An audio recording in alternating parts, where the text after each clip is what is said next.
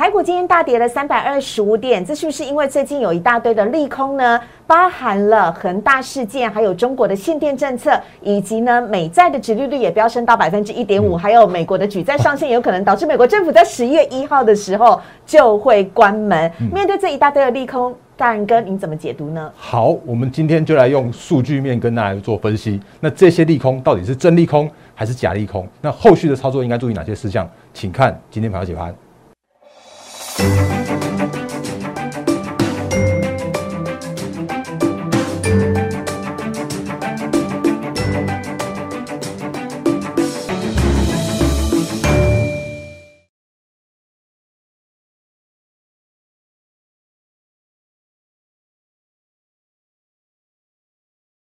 欢迎收看《忍者无敌》，大家好，我是施伟，在我身边的是陈坤仁分析师，大人哥你好。四位好，各位投资朋友，大家好。好的，节目一开始呢，虽然今天台股下跌了三百多点，还是要请大家先来做点实际的事情，就是加入大人哥的 Line 小老鼠 D A R E N 八八八，小老鼠 D A R E N 八八八。每天早上七点钟呢，大人哥都会在盘前解析的部分呢，提供给大家当天的台股重点。那这些呢，都会放在 Line 的记事本当中，还有 Telegram 的文字当中，非常欢迎呢，大家可以来加入。加入的话是完全免费的，而这一些的标股讯息呢。最近更是频繁的被诈骗集团所转贴，而且我发现大人哥在 Telegram 当中呢提到了很多标股，几乎都是在当天的盘中就立即的来反应了。但是还是要提醒大家，台股操作呢有相当的风险，请跟对好分析师，不要自己只看文字就来操作，这样还是太危险哈。好，那回到节目当中呢，赶快要来请教一下大人哥了。是啊，仁哥，这个今天台股啊下跌了三百二十五点，那其中呢，就像我刚刚前面所讲到的，有很多利空。因素的关系，叭叭叭叭，竹帆 不及被宰。好了，我知道不是这样子用的，所以呢，我们邀请到全台湾唯一一个吃了诚实豆沙包、讲话绝对不说谎的大人哥，来跟大家呢分享今天呢台股的解析，好吗？好，呃，谢谢思伟。那各位投资者大家好，因为其实最近的行情确实是利空环视的这样一个行情哦。嗯，那呃。我我们等一下跟大家分析，目前看起来有四大利空的部分。嗯，那这些相关的利空跟我们现目前的行情的影响，还有后续的操作方向的部分的话，我们会一一跟大家做说明。好，那我们就直接先先从四大利空开始讲起。好，所以我我认定这最近的比较影响大盘的这四大利空的话，分别是恒大事件，然后分别的话是中国限电的事件，是，甚至是今天早上让美股重挫的两大因素，包含了像是美债。殖利率十年期国债殖利率又攀升到一点五 percent 了，还有的话就是说，哎，美股的举债上限有可能要到了，那所以看起来会不会有所谓的美股关门、全球停摆的这样一个问题发生哦？所以这四大利空让最近的行情都有这样子一个，就是呃，原本好不容易好像看起来又爬到了。哎，这附近这里都已经到万七了，我想说就直接攻上去吧。是啊，没错啊。然后就在上个礼拜的时候，还记得的话，就就就直接跌了一天之后，然后就砰砰砰，那当然是拉上来。然后结果好像又要又要回到那个月线附近、季线附近呢，那就又通通又又跌了两天下去。嗯，包含今天大跌了三百二十五点，还有昨天的话是下跌了一百三十二点哦。嗯，那我们直接来跟大家分析这四大利空，而且我用数据面，我不会就不会跟很很多看多很多这种这种分析师，我会告诉你一些看法跟一些分析的部分。大人哥说话不是凭感觉。的是有凭有据，凭数字，凭过去历史的资料，还有凭他精写的这个详细的盘面解说，来跟大家做分析。好，那我们先看第一个利空，就在上个礼拜已经发生了，而且已经结束了。那这个就要是这个。来，第一个利空的话是在九月二十二号，因为我们那个时候台股有进行补跌。那中秋节刚回来，是那那天的话，其实全球在弥漫着所谓的恒大这个阴影，恒大的事件，因为恒大它的违约的这个付不起息、付不起息的这个问题的话，对，其实在我们的中秋节那那时间已经发生了。那我们那时候跟他讲说，其实还好因为所谓的恒大的话是早就已经是一个有问题的股票了。那它从去年的七月跌到现在而已啊。那最近那个这样的一个一个跌法的话，它只是 它只是一个哎。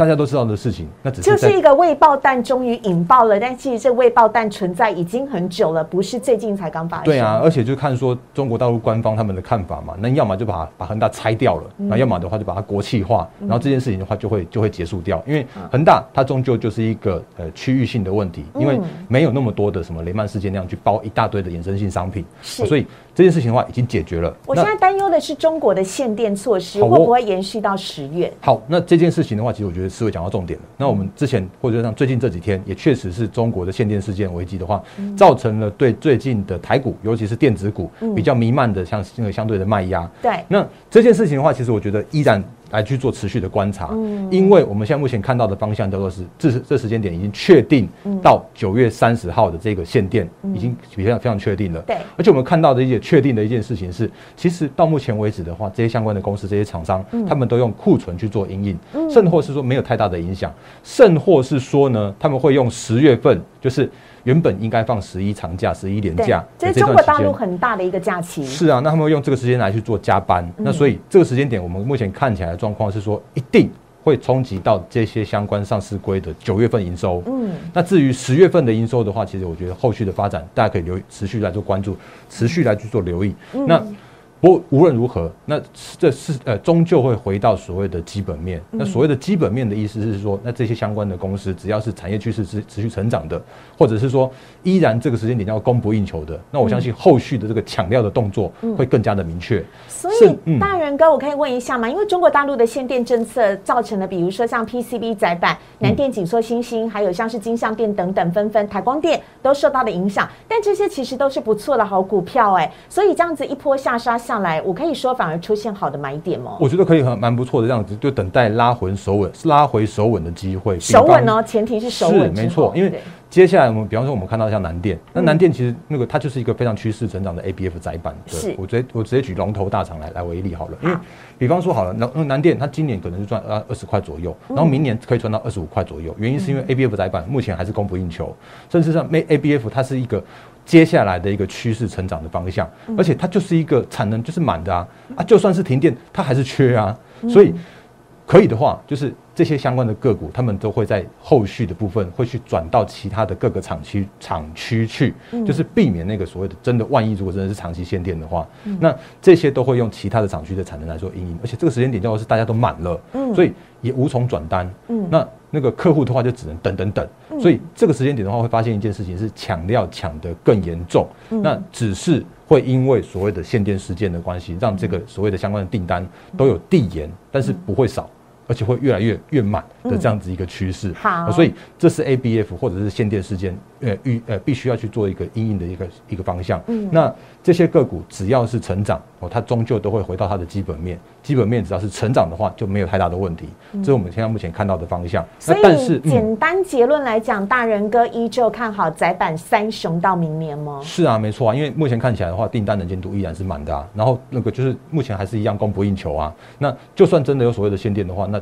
其实只能大家一直缺，继续缺，所以。只会继续缺下去的这样一个方向啊，所以这是现在我现在目前看到的地方。不过九月份营收一定会冲击哦，我这个跟大家今天跟大家做提醒。预告在前是，然后接下来的部分的话，我们就看那个诶大陆看完了，嗯，然后再我们再看美国，那美国的话也刚好有两个那个利空比较大的利空啦。嗯，那我们之前跟大家说过的，就是那个美债殖利率十年期公债殖利率这个一点五 percent 的这件事情啊，嗯，其实不是第一次发生，嗯，而是如果还记得的话，如果看我们节目的话，其实我们在早就早就在今年的三月的时候就。已经有跟大家做这样的一个提醒了。那是我刚认识大人哥的时候，所以我印象很深刻。好，那因为其实对啊，因为其实那个时间点思伟刚来，然后那时间点其实刚好也有有这个这个议题，所以思伟印象很深刻。然后大家如果我们看我们长期节目的话，也也会知道我们之前有分析过、深度分析过这个议题。嗯，那回顾，我觉得直接讲答案哈，因为时间太太有限，那直接讲答案。所谓的十年期公债殖利率它的上升，它其实。叫做是配合着景气趋势的成长，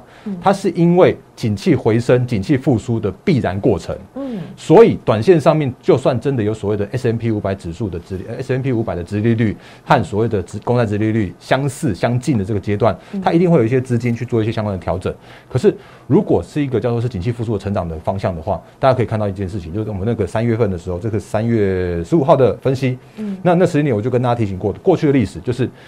指数。S M P 五百指数，全球的最重要的这个这个在大型股的指数，它就跟着公债殖利率一起去做攀升，甚至是当时哦有到一点四涨到二点四的那个过程的话，其实 S M P 五百也涨幅高达了三成的这样一个幅度。那如果我们再回来看到现这个现在目前的行情的话，也会发现一样的现象啊。如果大家还记得的话，G S P C 这个是 S M P 五百指数的这个方向，那我们可以看到，是今年的三月，大概这附近吧。那时候就是公债殖利率十十趴以上，那当然一回档了，然后结果回档过后就创高拉回，创高拉回，到最近为止的话，大家看到一件事情啊，就是依然还在创高，而且是拉回的过程。当然，今天这个应该说今天清晨收盘的美股的指数的话，确实是跌幅稍微重一些些。可是如果就这个大的趋势的方向来说的话，我觉得这个就是一个呃拉回，然后就是在创高，拉回再创高的这个过程。所以公债殖利率它就是一个为下跌去找理由的假议题。所以我们这边先做一个这样的定调。嗯，那另外一个的话是美国的。举债上限的问题，那其实举债上限的问题就发生的次数又更多了，嗯，甚至还被维基百科啊，直接把它列入到他们那个统计表里边去，太有趣了。大家如果去 wiki 一下，就是去 wiki 那个美国政府停摆列表的话，你就会发现这件事情。那其实我们之前就跟大家说过，也都说过很多次了，美国政府不会停摆，或者说它终究要解决，因为它就是一个共和党跟民主党两党之间的那个政治之间的一个。哎，我我说那个桥也好，磋商也好，角力也好，反正终究要去过关。那这是那个从一九七四年以来的所谓的预算法案。通过之后啊，其实几乎是年年在年年在停摆，然后常常在停摆啊。哇，根本就是每年都有嘛。是几乎是啊，然后那个总共加起来的话，其实 Wiki 上面有有去查过，大概有二十几次，就是一九七四年以来有二十二十几次。嗯。然后如果大家印象最新最新的，像是前一任总统川普的话，其实光川普那一次的话，就有三次停摆的这样一个过程。嗯。可是无论如何，他都有办法去做解决，甚至川普更更硬啊，他就直接直接用那个什么绕绕绕到国会，直接直接发布一个行政命令。紧急命令就有钱了啊，嗯，所以这些目前看起来的方向的话，都是它就是一个在做利空测试的过程，嗯，那我也在跟大家做一个相关的提醒，就是如果你真的要说最近的行情叫做是震荡整理，或者说最最近比较偏不是那么样强势的的指数的话，我也都我都同意，因为我们之前就跟大家说过了，因为这个时间点，我我觉得目前看起来的一个最大的问题的话是大盘的。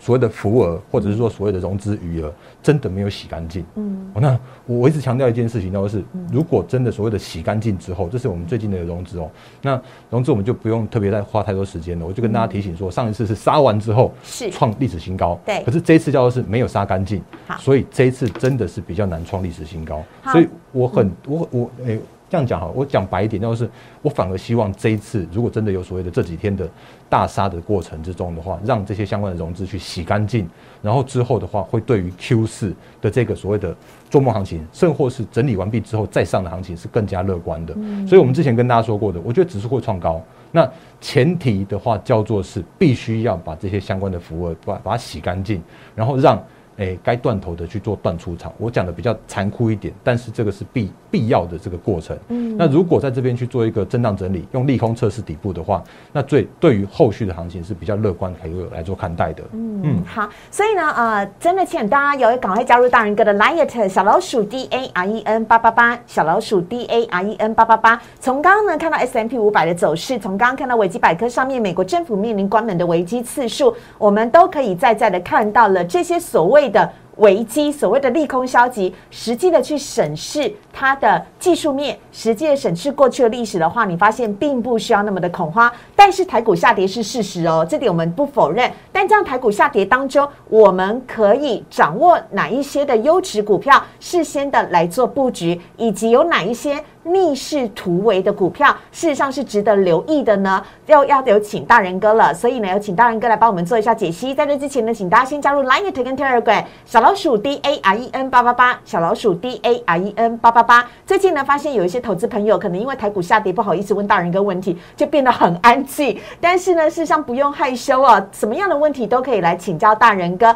包含了现在，如果你不知道该怎么样的来做投资，还是今天台股呢下百了下跌了三百多点，你的股票又被套。套牢的话呢，都不用害羞，可以直接的来请教大人哥，在 Line 跟 Telegram 当中呢，直接发讯息给大人哥就可以了。好，接下来赶快请大人哥来告诉我们，今天台股下跌，但是有个族群逆势起飞，它的名字叫做低轨道卫星。OK，好，因为因为其实低轨道卫星就是我们之前有跟大家提醒到的，因为 Q 四就是即将进入到所谓的做梦行情跟做梦题材的个股，准备要去做发酵，而且要去做，就是你会发现一些事情是。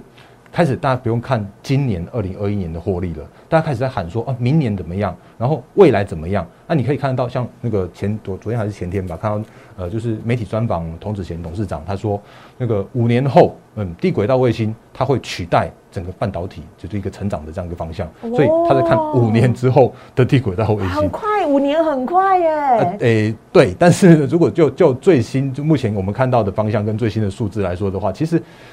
就在喊一个那个未来的一个前景跟愿景，因为目前为止的话，其实如果就特斯拉的马斯克的那个呃马斯克的 Space X，其实发了发射卫星大概一千多颗而已，但他后续他是说他要发四万多颗的卫星嘛，所以我们之前就跟很早之前就跟大家分享过，其实低轨道卫星它确实是大家可以留意的方向。那比方说像我们之前在那个现在在去年哦，去年在讲今年的二零二一年的六大六大趋势成长产业的时候啊，其实那时候我就跟大家分享过低轨道卫星，嗯，那那时候其实我们如果再再把时间拉的更长远一点的话，其实那时候的最近这些些相关的标股，像台阳那时候的股价的话，大概就只有差不多接近二三十块而已。哎，我把它拉小一点，可以看得到这里。好，对，这里。好，在这附近。对啊，那时候其实大概就是三三几块而已啊。那最近的话，它又因为所谓的投投信的这样子一个题材，跟投信的这样子一个操作的方向的时候啊，也让它的股价在短线上面有一个去做创高的这样一个方向。那这就是我跟大家说过的，因为比方说像是最近的台阳，或者像台阳，它根本就是一档没有赚钱的公司。我讲很坦白是这样子。那其他的相关个股最近很强的个股的话，也有这样的感觉，就是像建汉今天还还是上涨。然后它也是那个第一季、第二季大概是损一两平附近而已。是，嗯，或者像是这个啊，三一七呃三一七八的公准，公准，其实我们之前也跟跟大家讲过，就是它也就是一个呃。带着低轨道卫星题材，短线上面去做创高、去做做梦的这些相关的个股，那这个就是你现在会会看到的一件事情。嗯，然后当然我也我也那个，因为我们投资朋友会在我们的 YouTube 上面留在做留言嘛，所以也有投资朋友在问说啊，那个那大然哥，那为什么像那个同心店？没有同心店也是低轨道卫星族群吗？是，哎，是啊，因为其实同心店它在做的事情，它是做陶瓷基板，然后他他他在做的事情的话，是已经切入到感测，像是车用啦，甚至像是卫星题材的话，也都有拿到，甚至它有拿到 S SpaceX 的订单啊。那只是同心店，我讲的比较坦白一点，是他们公司真的是体质很好，而且。他我这样讲啊，他真的是被法人们去做严格的检视，就是他的获利的状况，所以他就比较难像台阳、像建汉那样子有那种所谓的诶有梦最美的那样那样的情况，就是。台阳都要是亏转盈，可是呢，同心店叫做是原本就有赚钱，那他希望他赚的更多，才能支撑他现在目前两百多。更卓越，不只是优秀，要卓越。啊，所以所以就是那个提轨道卫星，就要就要看是说你要用题材面去看它呢，还是用所谓的基本面真的有数字的这样的方向去看它。所以，哎。那个太阳会飙，嗯，啊，同心店的话就比较难飙，因为同心店会发现一件事情是啊，投信最近好像还在还在做卖出，是，所以它会比较吃所谓的法人的这样子一个操作的方向，或者说投信要把它去做买回来的时候，那同心店才会回到它的一个成长的轨道上面去，所以这也是我们最近跟大家提醒到说。你要应应的题材面，那你要应应这一些比较像是法人方向的这个部分，那会是最近选股你必须要注意的事项了。所以我今天就问了大人哥，我就说，请问你到底是在多久之前就已经在讲台阳、同心店、建准、呃、公准以及建呃这个这些的相关的股票？结果大人哥说他很早就已经开始讲了。嗯啊，是啊，因为因为其实那个这个方向是没有改变的，这个趋势是没有改变的，那只是说你要抓对那个就是进场点，或者说抓对那个时间点去发动那个那个点位。是，听说你去年十二月就开始讲了吗？吗？因为就就是 有图有证据，直接就来看。直接你可以直接去 Google 说那个陈坤人低轨轨道卫星啊，像这个是汪杰明汪哥的的节目。这是去年十二月三十号去去上过他的节目。然后另外的话，我跟若仪也有也有拍过那个就是一个影片，然后跟大家分享所谓的低轨道卫星这个这个方向。那去年其实就在呃中时电子报，那他就问我说：“哎，大哥有没有六大趋势成长产业？二零二一年的那时候我就跟大家讲过，像。”车用我我那时候就讲了，然后呢低轨道卫星我就讲了，IC 设计啦、晶圆这些我都我我都在去年的时候就已经跟大家做做这样的提醒，而且那个时间点它其实就在走所谓的。那个趋势成长这个方向，嗯，那我们就可以预告说，哎，今年会涨什么，或者说今年可以留意哪一些方向跟族群，我这个是我可以给大家分享的地方。所以台阳、公准、建汉这一些呢，在今天台股下跌，但是它逆势成长的这一些标股，叫做低轨道卫星族群，有图有证据。大人哥在去年十二月的时候就已经领先市场，独家在讲这件事情了。所以呢，请大家持续的锁定这个族群呢，但是呢，还是要留意到有关于基本面跟筹码面的变化的部分。那另外。外呢，我们的好朋友杨洋也在我们的留言区当中问了一个很重要的问题，今天大人哥要来回复啊！再次提醒大家，大人哥要回复之前呢，也再次跟大家提醒，我们的 YouTube 留言是完全开放的，所以如果你有任何的留言，有任何的问题，都都可以在里面问，大人哥都会尽量的回答大家，而且都是他本人亲自回复的。好，杨洋问了些什么呢？大人哥，因为其实杨洋也讲到，刚好最近有一个比较偏向于我，我坦白讲，他真的是做梦题材的的族群哦。那个第三代半导体，你如果发现的话，其实今天的汉雷哦，其实是重挫的哦，是今天是跌了八点二 percent 的。可惜才刚创新高，嗯，不过我们那时候就跟他跟大家讲过了，这个上影线它就是有可能是一个止涨的这样一个讯号对啊。就算是投信依然还在做买超，我们有有跟大家说过，那你要留意的叫做是更大咖的影响的方向。嗯虽然投信很厉害，但是如果有更大咖去影响这个个股的话，你就必须要留意更大咖的方向。嗯好所以像那个呃，杨洋就讲说，我们之前就跟大家讲过的四九三四的太极，嗯那我讲的很坦白哦，因为其实它到目前为止的话，依然还是亏损的状态。嗯可是它呢，就在这几天的时候，突然去做转强向上了。嗯哦所以太极也在走所谓的做梦行情跟做梦题材。是那这就是最近你要去做留意的方向。嗯然后我们顺便再跟大家说一下，因为时间的关系，所以我们赶快再跟跟跟大家带一下。因为今天早上我在盘前解析的时候啊，嗯有跟大家提醒到的是另外一个另外一个事件。嗯那这个事件的话是红海，因为红海它切入电动车非常非常明确，我觉得这个方向是好的，因为嗯。红海它为了要避免它的代工的问题，就是那个一直被那个 Apple 砍砍毛利砍什么的，它赶快去做转型到电动车。嗯。那红海它有宣布说，它要跟跟硕核合作，因为之前硕核也是那个 M H 集团，然后去诶跨入到电池的这个相关材料的部分，所以红硕核那个时候涨过，然后呢，它又在公布说，它要跟中钢底下的中碳，然后去做合作，去开发所谓的那个磷酸锂铁电池这个制造。那预计的话会在二零二三年，记得哦，二零二三年是在后年哦，推出首款电动车的车用电池的巴士的那个首款电动巴士的动力电池。嗯那结果呢？今天那个换这档个股一七二三的嗯中碳就直接去做涨停板了、是。啊，所以我就怀疑说，会不会是那个真的刚如刚刚师傅所说的，那就我们的我我的每天早上的盘前，就是被一堆的那种这种盗版的，就是盗用的，然后就把我复制贴上，然后转到那种转一堆的地方去，所以大家都按表操就莫？名其妙突然间买到涨停板了。这个我我这种还蛮蛮呃，我讲老实讲，我蛮诧异的啦。嗯。那可是我觉得这个就是一个方这也代，表大人哥的信用跟大人哥的实在是连诈骗集团都肯定的。呃是。当然，我这这有点另类啦，但是我们必须要说实话，真的是如此。好啊，那所以今天的那个中探就这样子，就莫名其妙就被我喊到涨停板上面去了。那嗯可是我觉得这个就是最近大家可以留意的方向，就是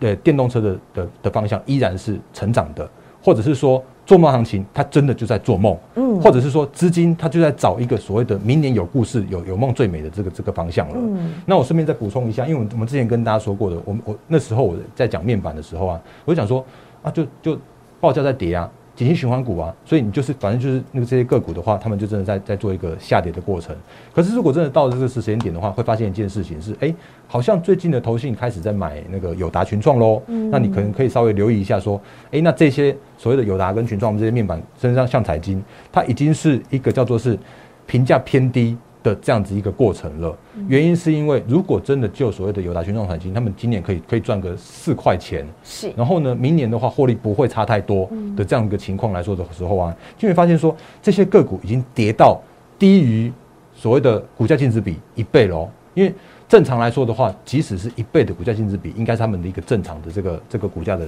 诶、股价的支撑区，可是都跌破了。他们都有二十几块的净值，可是都都跌到十八块这种十五块的地方去了，所以反而可以留意所谓的超跌之后的这样子一个买点。那我们刚刚前面说到的，或者我们这几天不断跟大家提醒到的几个方向，就是做梦行情，它就真的很会很会飙。然后有一种的话叫做是轮涨的轮涨的个股的话，就是趋势成长的轮涨的个股的话，那这些个股的话，其实它都会是属于一个轮涨轮动的方向。那比方说我们呃这几天都有跟大家提到的，像 IP 的族群啦，或者像是车用的族群啦，或者像是那种第三代半导体的智啦，源、汉磊，对啊，那甚或是诶、那个大家在涨在涨的时候，我不我不去提它，反而在跌的时候，我愿意讲它。那个六七五六的微风，我我今天跟大人哥讲说，我非常的。谨慎的在观察微风电子，因为上次微风电子跌到前面八月中的时候，它曾经跌到三百六十八块的时候，我有一点点后悔，那时候手软了，没有紧急的跟进，因为这一档股票绝对不是大人哥看好说好，而是呃，绝对不是大人哥看涨说涨，而是大人哥长期以来。都对微风电子非常具有信心，甚至说它是准千金的候选人。所以，如果大家想要找一个比较好的切入时间点的话，它的下跌反而有可能在止稳之后是好买点，前提是要先止稳，是吗？大人哥没错，因为因为我我在讲更白一点，就是说，如果当真的一堆人在喊喊他的时候啊，那个反而会乱了筹码。可是如果他因为大家不不去喊他了，然后被那个被呃市场上面默默的就这样子淡化掉了，反而更会是一个更好的买点，因为它今年就是赚十十十二块左右吧，那明年的话可以跳到二十几块啊。所以我觉得这就是一个那个买卖点的掌握的这个这样的部分而已，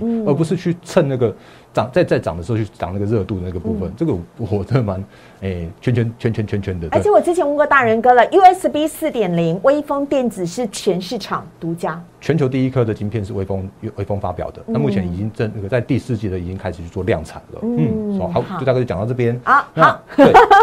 所以呢，呃，我想台股下跌，当然有有一些的。呃，投资朋友，蛮多数的投资朋友都觉得非常的心慌慌，不晓得该怎么办。但是呢，其实我们在节目当中呢，依旧告诉大家，好的个股依旧会是在止稳之后出现好的买点，掉下的刀子不要接。大人哥说过很多次了，但在止稳之后呢，请跟着大人哥积极的布布局。而且大人哥有说过，他不是要让你赚，呃。就是短暂呃获利，在看短暂的，而是要教你追涨停板，然后去喊涨停板，恭喜会员的这种事情啊，没没即将打击了哈。但是大人哥教你赚的是大波段。因为我有大波段的获利，才会是一个稳健投资，也符合大人哥一向都带领投资朋友做的方向。所以呢，非常的欢迎大家啊，在台股下跌的时候，千万不要灰心丧志。像我们刚刚讲到的这一些的个股呢，其实都有非常好的表现，像是这个汉磊啦，或者是呃我们刚刚讲到的锦硕、新兴南电，甚至是最后讲到的微风电子等等的话呢，如果大家想要积极的来做布局，趁着它下跌的时候找到一个好的买点的话，一定要有一个好的分析师来带领大家，请不要自己这个